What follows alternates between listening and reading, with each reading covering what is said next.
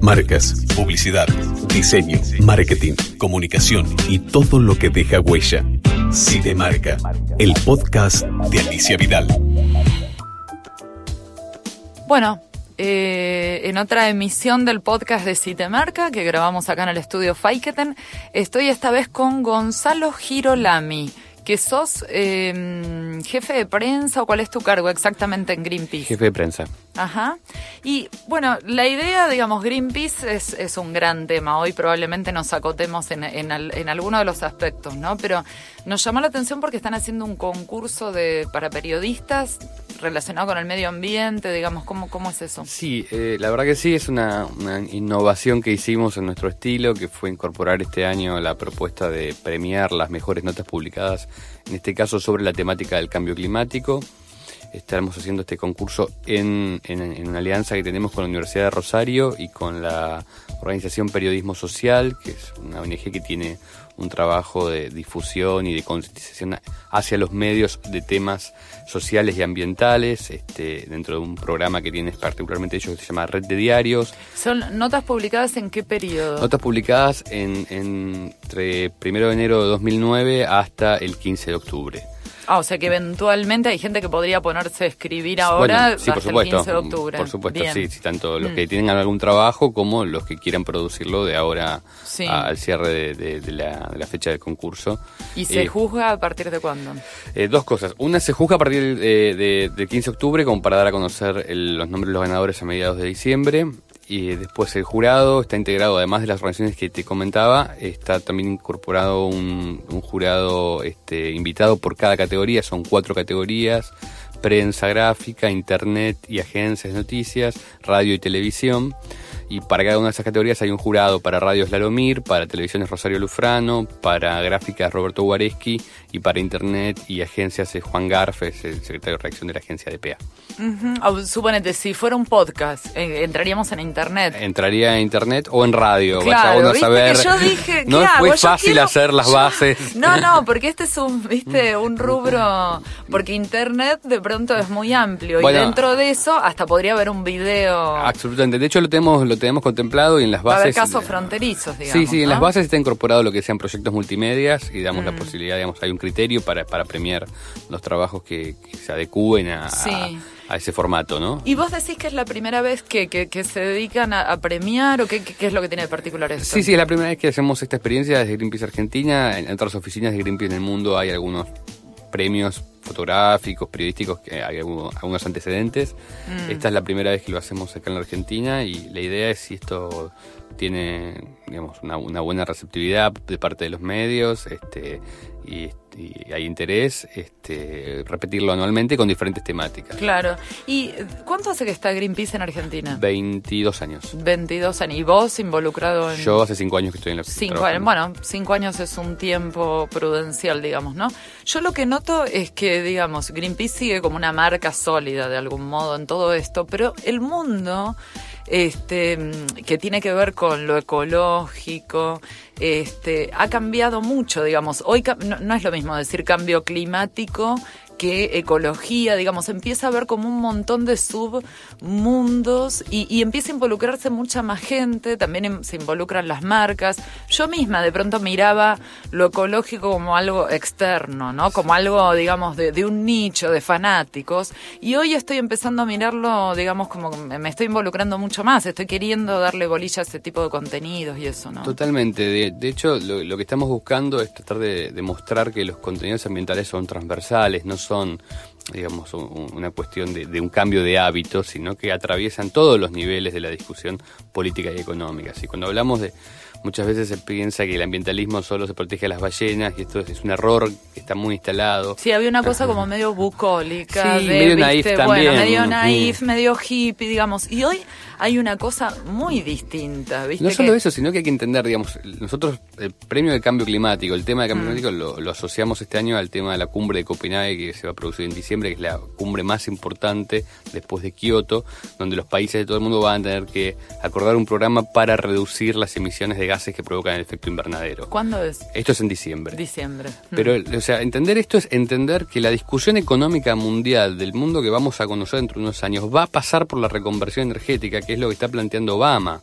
Obama le acaba de decir a la industria automotriz, tienen que dejar de hacer autos ineficientes y hacer autos eficientes y nos vamos a reconvertir hacia las energías limpias. Esto no, es ni más ni menos de lo que hemos estado hablando en los últimos 10, 15 años desde las ONGs.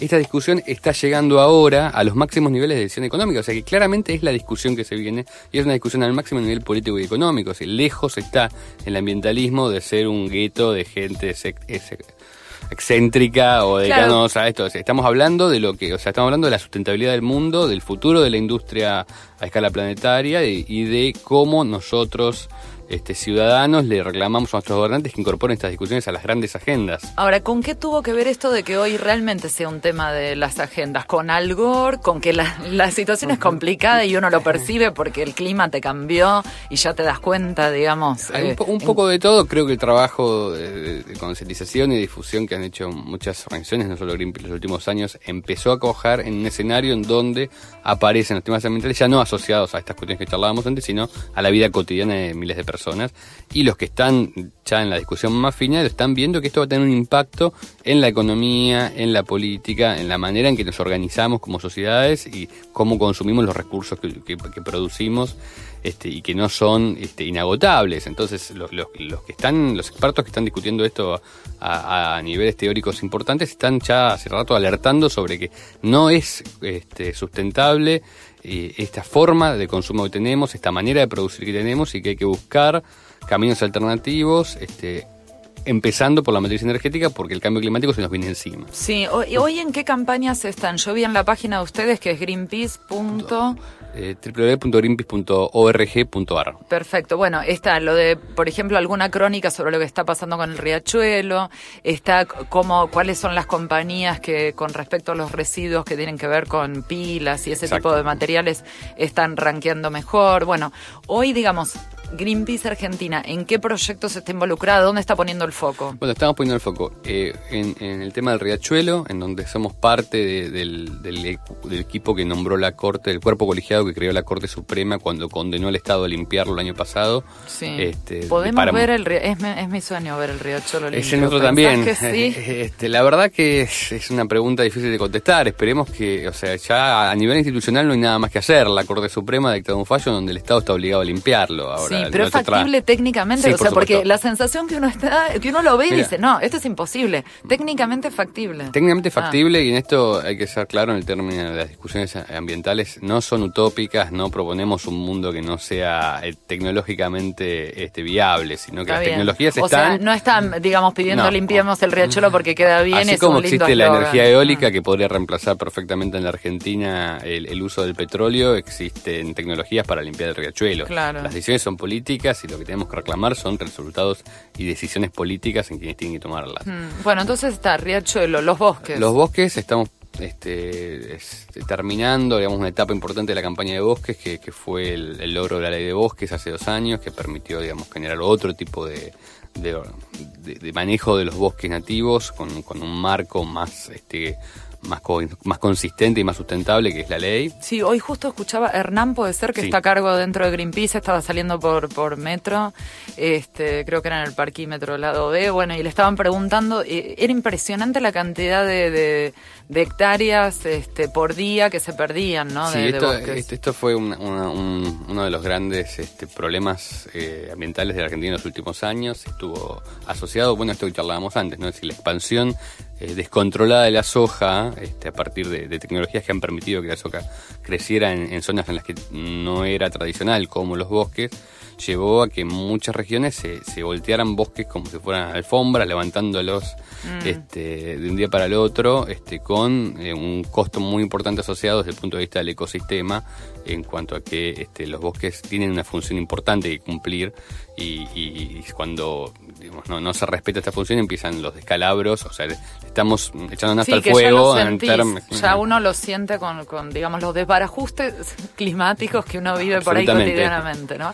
Y bueno, entonces bosques, riachuelo, eh, ¿qué, otra cosa? Esto que mencionabas, estamos impulsando una ley de RAI, RAI es residuos de aparatos eléctricos y electrónicos. Sí, ¿qué hacemos en concreto con las pilas? Exactamente. Bueno, Hoy, que eh, tengo pilas en mi casa, ¿dónde las llevo? A ningún lado, justamente ah. porque no hay una ley y no hay nadie que obligue a las empresas productoras y distribuidoras de pilas eh, a retirarlas y tratarlas adecuadamente. Mm. Lo que estamos reclamando es que se genere ese marco. Creo que en los CGP me parece. ¿eh? Sí, pero, a- pero Mm. lo que están haciendo los CGP es llevándolas a, a rellenos sanitarios de seguridad, Ah. que es enterrarlas en, en, en- en pozos que tienen una membrana de, de, de nylon un poco más este, espesa que otros. Pero ¿y qué se podría hacer? Bueno, digamos, lo que debería hacerse es que las empresas deberían retirarlo si hay, unos tra- hay tratamientos que no son baratos, que tienen que ver Ah. con, el, con, el, con el desarmado de la pila y con el- la, la inertización de los compuestos tóxicos.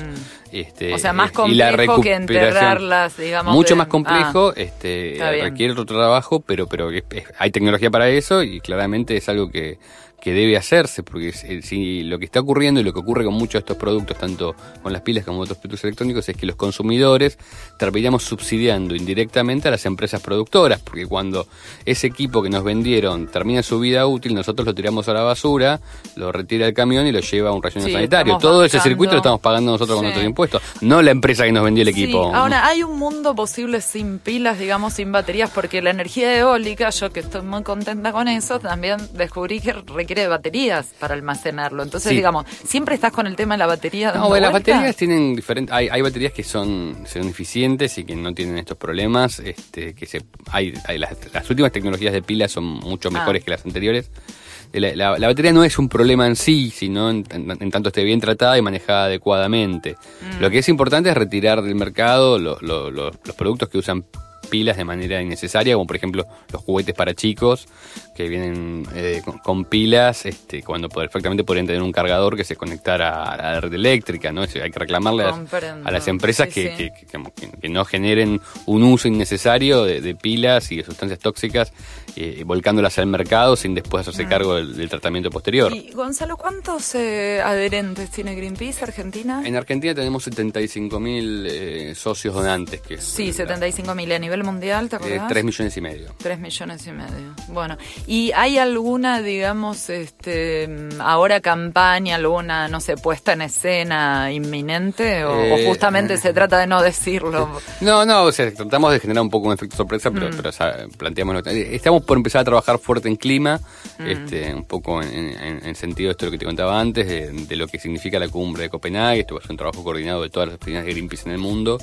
Y la idea es, este, en estos próximos meses, este, meternos bastante a fondo en esta discusión sobre lo que es clima y energías renovables. ¿no? Bárbaro. Bueno, Gonzalo eh, Girolami, te, te, te agradezco un montón y bueno, los que quieran, los que estén involucrados con este tema y quieran participar de- del concurso, acuérdense que se pueden, pueden entrar a la página de greenpeace.org.ar y bueno, probar suerte, este, que serán premiados no solo con algo, hay algo de dinero Sí, hay un, primer, hay un primer premio de 3 mil pesos, un, Sí, un pero segundo de 2 mil y un tercero de 1.000. También ¿no? yo creo que es más que nada una, una cuestión de, de- de mérito y del honor, ¿no? Así que bueno. Bueno, muchas gracias. No, ¿sí? gracias a ustedes. Chau, chau. Marcas, publicidad, diseño, marketing, comunicación y todo lo que deja huella. Marca, el podcast de Alicia Vidal. Es una producción de Citemarca.com.